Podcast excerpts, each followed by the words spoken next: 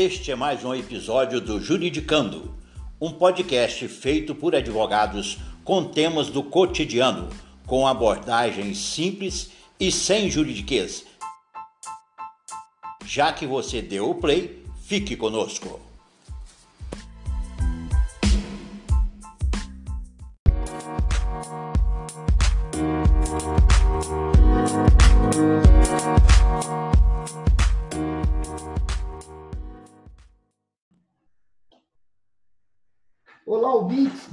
Do Juridicando. Sou Johan Meneghel, advogado, e ao meu lado tem o Gustavo. Olá, pessoal. Mais um episódio do nosso Juridicando. Eu é com você. Pessoal, hoje o nosso tema será como se proteger de golpes. Este tema é, está muito em evidência nesse momento de pandemia em virtude do grande aumento na qual nós estamos vivenciando aí. O pessoal tem aproveitado muito da instabilidade aí emocional do outro para praticar os crimes.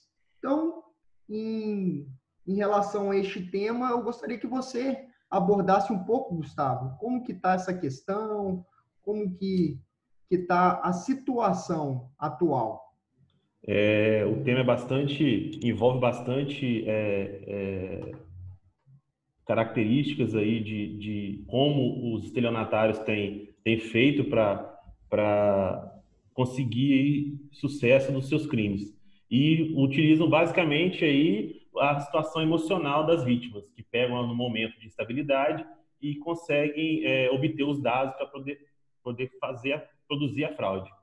É, só para introduzir aí, vocês, a gente poder pensar em números, uma pesquisa da, da Confederação Nacional de Dirigentes Logistas e, o, e também o SPC revelou o seguinte: mais de 12 milhões de clientes foram vítimas de golpe na internet. É, isso revela que 46% foram, foram alvo de alguma fraude nos últimos 12 meses. A maioria são casos de, de compras na internet que nunca vão receber o produto e 25% desses casos é, tiveram cartões clonados, cartões de crédito, cartões de débito.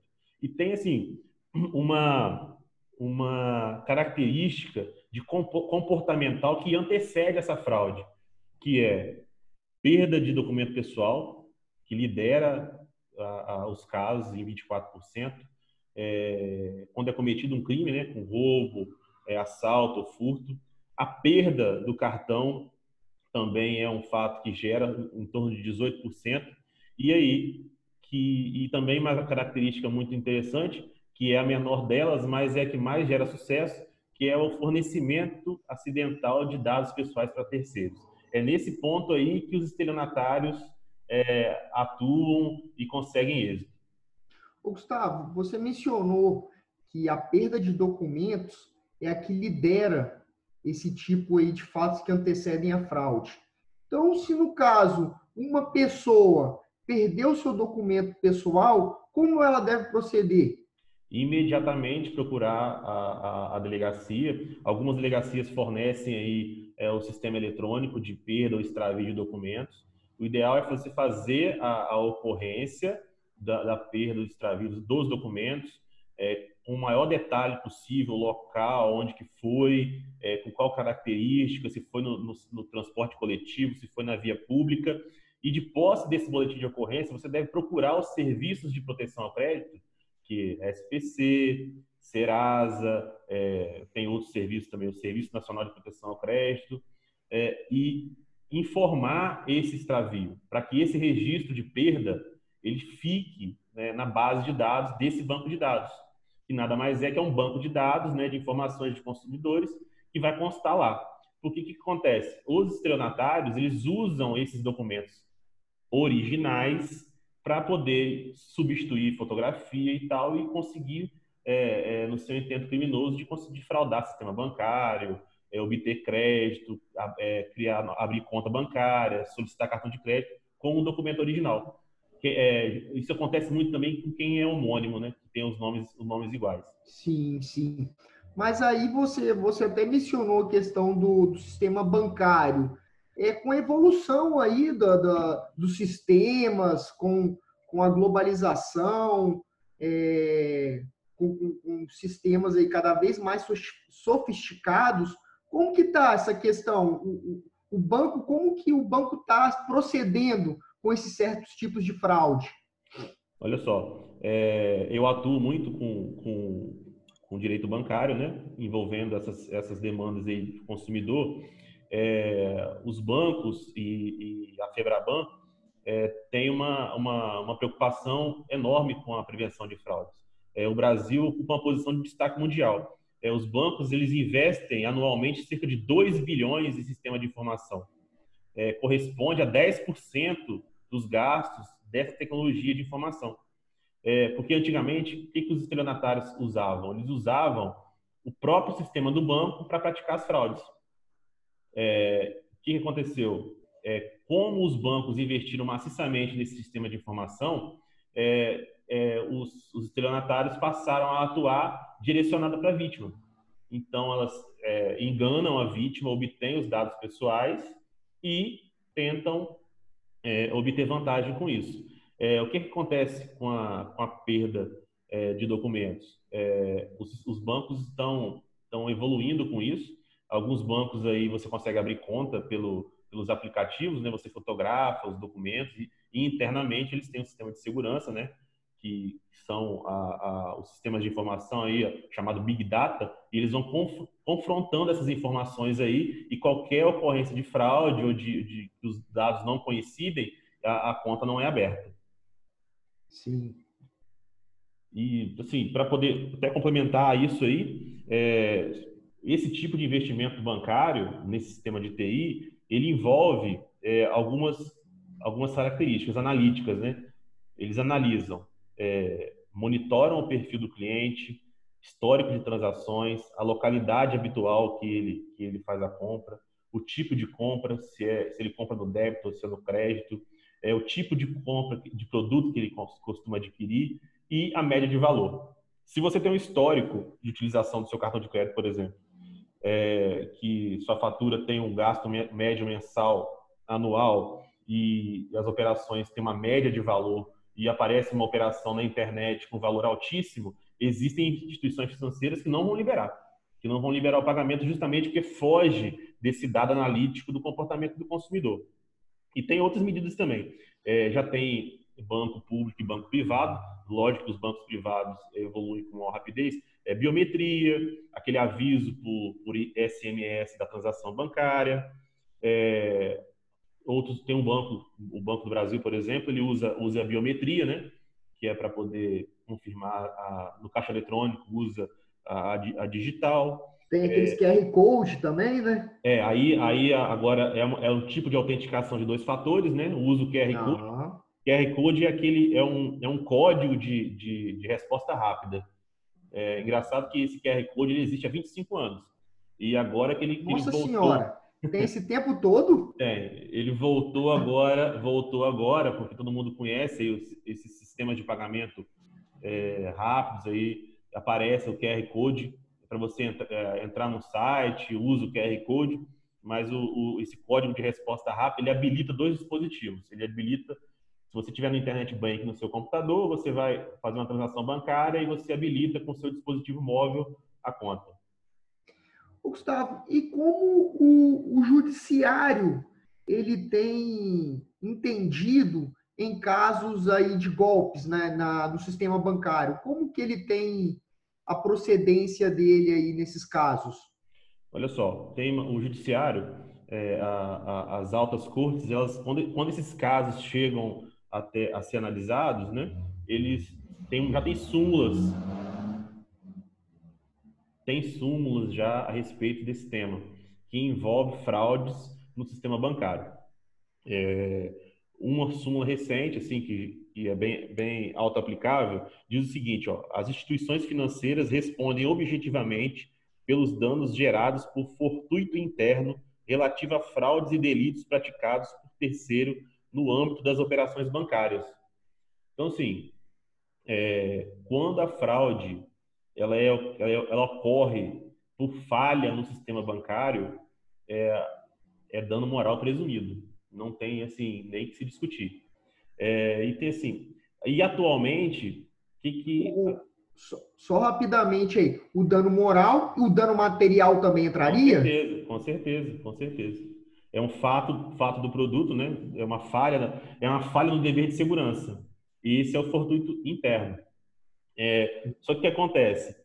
70% das fraudes ocorridas, isso é um dado da Febraban, ela, elas estão vinculadas a, a, uma, uma, engenharia social. Ela é, ela é direcionada para o consumidor. Ela não, não, não, é antigamente que acontecia, que era uma fraude que, que um estelionatário ou um hacker ia lá e colocava no sistema do banco. Não é isso. Agora é, é direcionada para o consumidor. Né? O consumidor, golpe, é, o consumidor golpe, que está mais é, um que está mais afetado diretamente. Exatamente. O, o, o, alvo, o alvo do estelionatário é o, o próprio consumidor. É, quando, quando lá aquelas as quadrilhas que são especializadas em colocar aquele dispositivo de coleta de dados na boca do caixa, chamado chupa-cabra. Chupa-cabra. É, o alvo, de, o alvo dele não é a máquina, o alvo dele é, é o consumidor do cartão ali. E assim, é, e eu preciso explicar para vocês também o que é súmula, né? Súmula, súmula é uma regra escrita com uma interpretação jurídica e majoritária de um tribunal é, a respeito de um tema específico. É, eles vão julgando casos idênticos e, e eles definem a, a, essa regra, essa regra que vai ser adotada em casos semelhantes. Então, quando eu falei aqui de súmula 479 da, do STJ, ela está dizendo isso aí. É, e nesses casos aí que for comprovado é, que o fortuito interno da ocorrida com a fraude vão ser aplicados essa súmula. Mas tem, tem existem decisões aí que, que, que reside especificamente nessa ocorrência do que, que é fortuito interno do que, que é fortuito externo. Aí, como eu estava falando, 70% das fraudes estão vinculadas a essa engenharia social aí, é, do, do, consumidor, do, até do, do colaborador da, do, da, instituição financeira, que também é vítima do estelionatário. E o consumidor que seria o hipossuficiente aí, né? O mais afetado aí. Não, não, conhece tecnicamente, né? Como é que funciona aí a, a, a esse sistema interno do banco e tal. É, esse caso específico que eu falei aqui agora é, um, é, um, é, uma, é uma, uma, tem várias sentenças já reconhecendo como falha do serviço bancário que é quando o dever de segurança, do, algumas agências, há algum tempo atrás, o Banco Central não exigia a instalação de câmeras de segurança, nem nos terminais de, auto, de autoatendimento, né, que é o caixa eletrônico, Sim. nem na área, nem, nem, na área. É impossível você identificar quem foi o autor, o autor da, das fraudes. Nesse caso, nesse caso, os tribunais têm entendido que é que é a ocorrência de fortuito interno está totalmente vinculada à relação jurídica entre o consumidor e o fornecedor. O consumidor é o cliente do banco e o fornecedor é o banco é que, que produz essa, essa, relação aí de fornecimento de crédito e, e operação financeira. Sim. Ô, Gustavo, eu tinha mencionado até no início da nossa conversa que os criminosos eles estavam aumentou o, o número de casos, né, de, de golpes nesse período de isolamento de fato, aumentou? Por quê? O que, que se interfere, o isolamento interfere no aumento? Você poderia aí passar para os ouvintes? É, é, assim, é um raciocínio assim, até fácil de, de, de chegar. É, você imagina é, todo mundo em casa, é, os televisores ligados e com a, a, a pandemia, muita gente desempregada, sem sem perspectiva de, de trabalho, é, muita gente perdeu renda de imediato, muita gente precisando de, de doações e tal. O que, que os estelionatários fazem? Eles têm esse, essa forma de pescar as pessoas com esse elo aí que eu acho psico, é extremamente psicológico. É, se você observar, se você fizer aí os sites especializados em verificação de fraudes, é, teve gente pedindo doação para para álcool, álcool em gel. Teve gente que utilizou uma, uma, o nome de uma empresa famosa de, de produção de bebidas alcoólicas e falou que ela ia doar não sei quantos milhões de litros de, de, de álcool em gel para um hospital e, e, mandou lá um link lá para você poder clicar e para roubar seus dados. E assim, usa especificamente é, esse, esse lado sentimental para poder, para poder obter os dados do consumidor. A, a clonagem do WhatsApp também é uma, é uma, uma ocorrência. Quem nunca teve um, um, um amigo conhecido que você abriu o WhatsApp, ele estava lá te pedindo para fazer uma transferência bancária para ele. Então, são nesses momentos aí, mais gente utilizando as redes sociais, né? Porque está em casa, não está uhum. trabalhando em home office, é, as crianças também estão sempre à escola, os celulares conectados o tempo inteiro e os estelionatários usam isso aí justamente para poder esse volume de, de, de, de contatos aí para poder obter vantagem. Tá.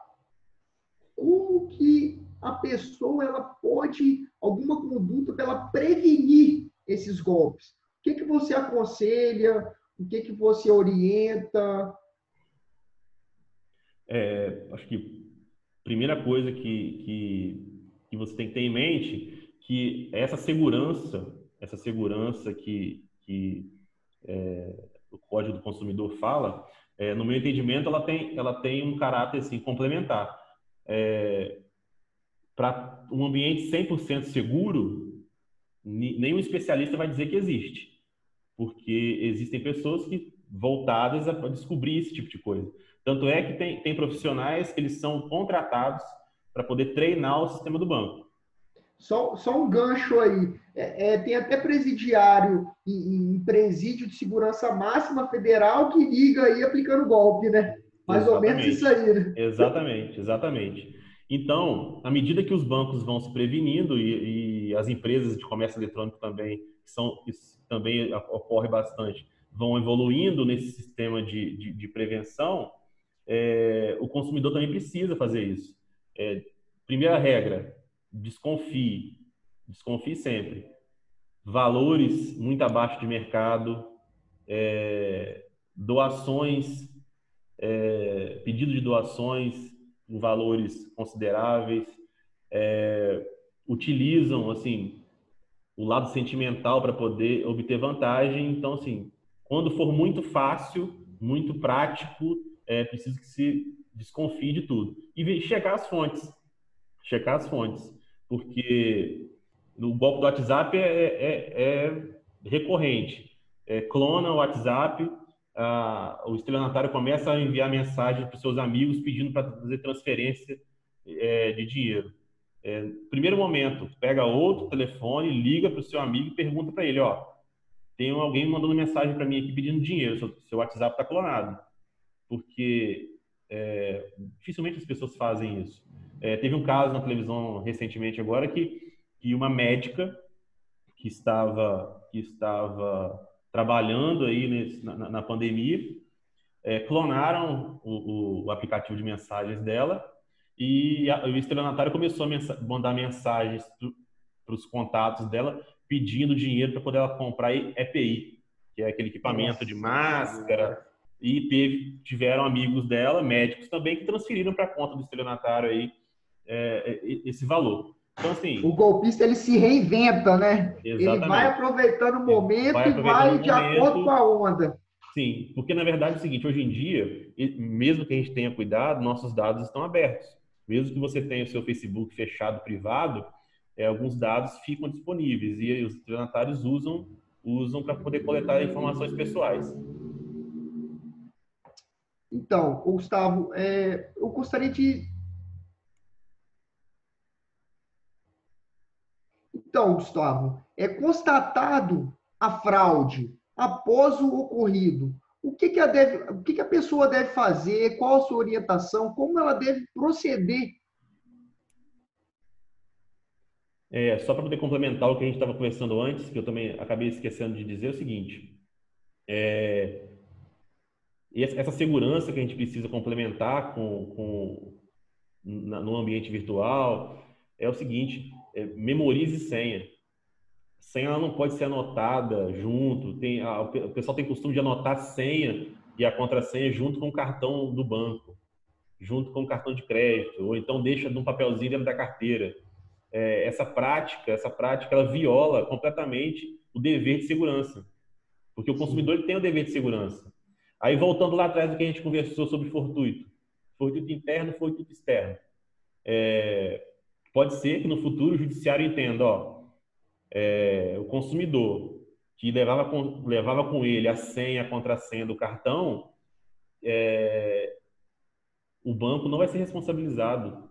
Ele deu motivo ali, né? Exatamente. Aí é uma relação totalmente externa. Sim. É, recentemente teve um caso que é o golpe, o golpe do bilhete premiado.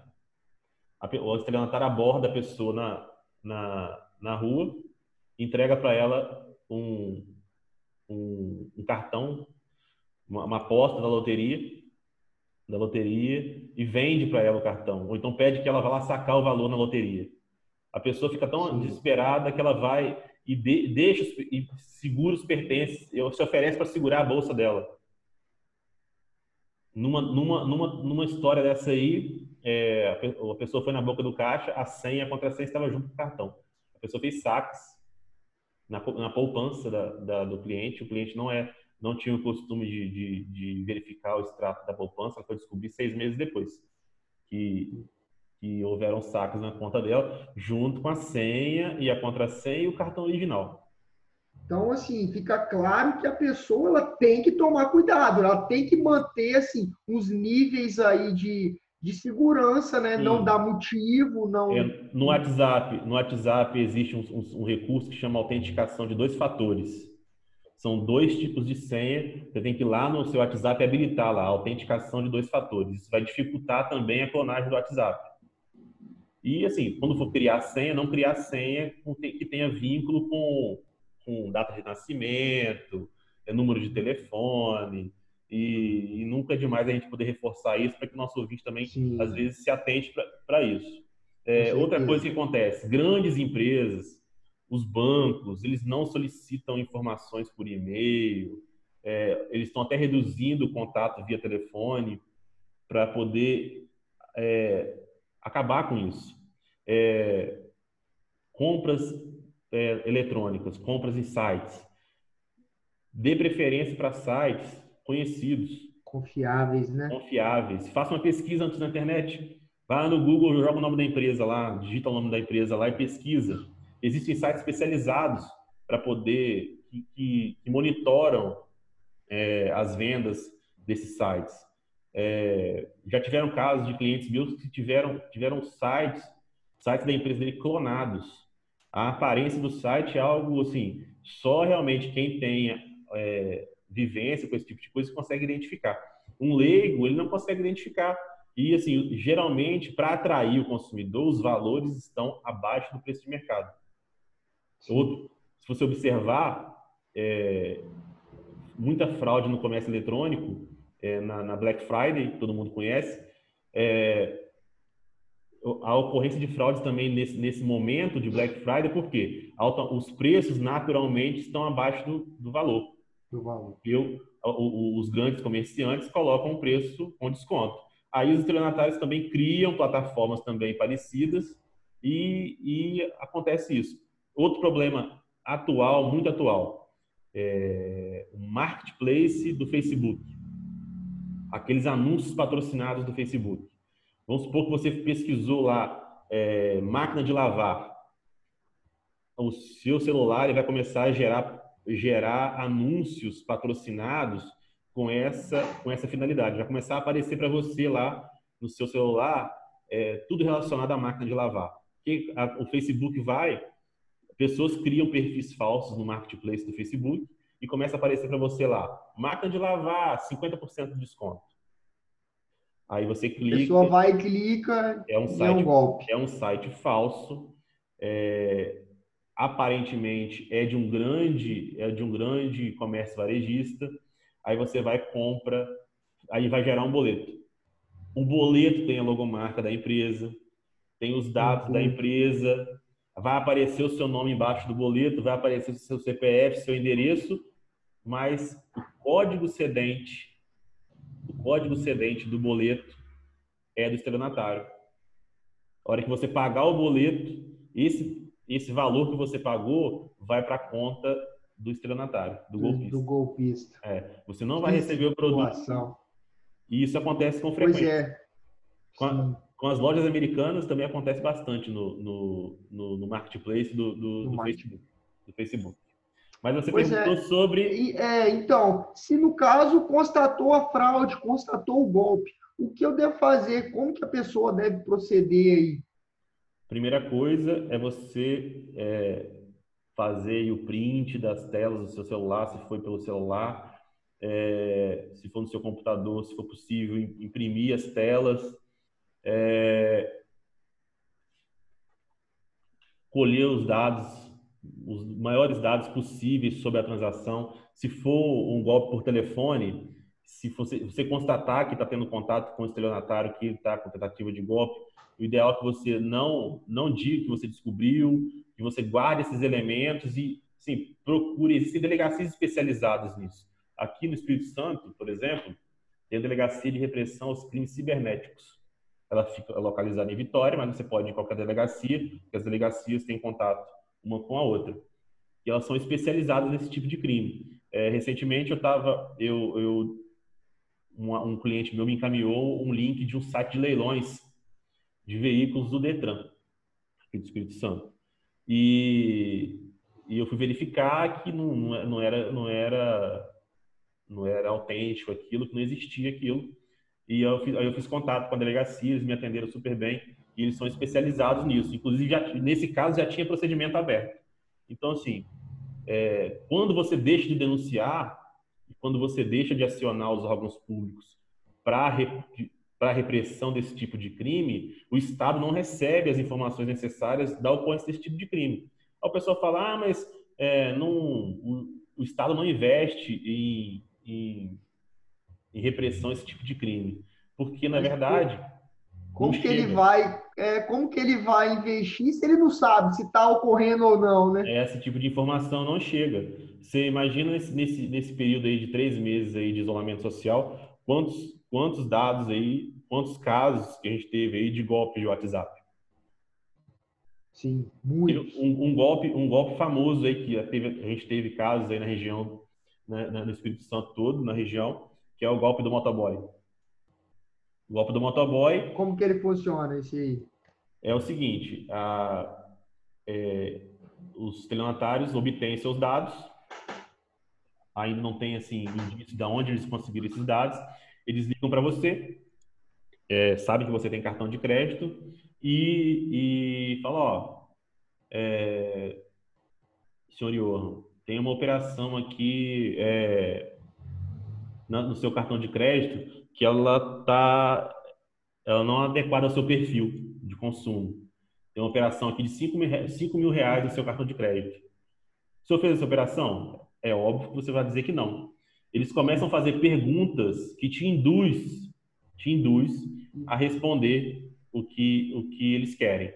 Nesse momento, nesse momento, eles pedem que você, no mesmo telefone que você está falando, eles pedem, pedem, pedem que você faça uma, de confirmação de dados. Não, uma ligação, uma ligação ah. para um, um número, para um número. Ele, como eles agem em dois, três, essa terceira pessoa que atende, atende como se fosse já o, funcionário do banco dizendo que que, que realmente tenha, tenha a transação, que, que o valor vai ser estornado, mas eles precisam recolher o cartão, recolher o plástico.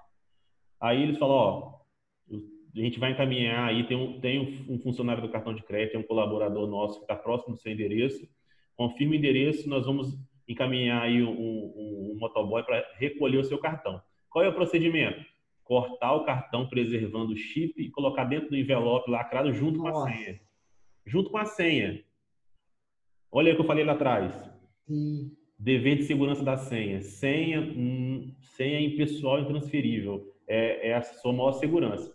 Aí o cliente corta o cartão, preserva o chip, coloca junto com a senha dentro do, do envelope. O que, que esse motoboy faz? Esse motoboy já está com o aparato pronto já junto com ele, com várias máquinas de cartões. Eles vão com o chip preservado, começa a fazer as operações nas máquinas deles. Esse é o golpe do motoboy. Aí vem o rombo na conta. Do... Vem o rombo na conta, vem o rombo na conta. E assim, para o futuro, quando eu, eu, quero, quero conhecer ainda como que, a, que, o judiciário vai, vai, vai analisar esse tipo de demanda, se vai reconhecer ele como furto interno ou externo. Ok, eu acho que encerramos mais um episódio. É, se você gostou, compartilhe com seus amigos. Mais um episódio do Juridicando Podcast.